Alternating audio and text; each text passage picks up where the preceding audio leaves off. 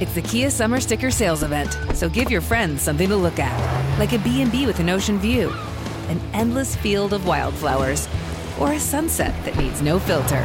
Make this a summer to share and save with a capable Kia SUV or powerful sedan. See your local Kia dealer or visit kia.com to learn more. Kia, movement that inspires.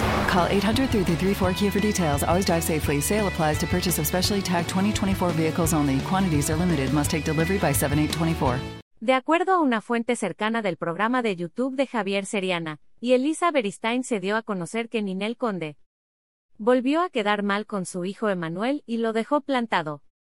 Según lo platicado en el programa, Ninel no pudo ir a ver a su hijo porque prefirió presentarse en una palenque en Mexicali. Cabe recordar que en 2020, la cantante perdió la custodia provisional de Emanuel y un año después, la perdió por completo. Ver esta publicación en Instagram. Una publicación compartida por Ninel Conde, arroba Ninel Conde. Sabemos que el bombón asesino y su expareja, el empresario Giovanni Medina no llevan la mejor de sus relaciones debido a sus constantes peleas legales. Sin embargo, a pesar de que Ninel demandó al papá de su hijo por violencia doméstica, este le ganó la custodia. Al parecer, el pequeño Manuel se encuentra en buenas manos, pues el empresario siempre ha demostrado preocuparse y estar al pendiente del niño a pesar de los problemas a los que se ha enfrentado con Ninel Conde. El pleito entre Giovanni Medina y Ninel Conde Ninel Conde y Giovanni Medina se conocieron en 2013.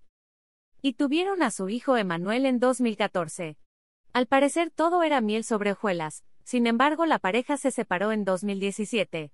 Se dice que todo fue porque la actriz era víctima de violencia física, pues muchas veces apareció con varios moretones en el cuerpo. Para no hacer el cuento largo, ambos comenzaron una batalla legal para ver quién se quedaba con la custodia de su hijo. Al final terminó ganando el empresario, pero Ninel no quedó contenta con eso ya que lo demandó por no dejarlo ver a su hijo.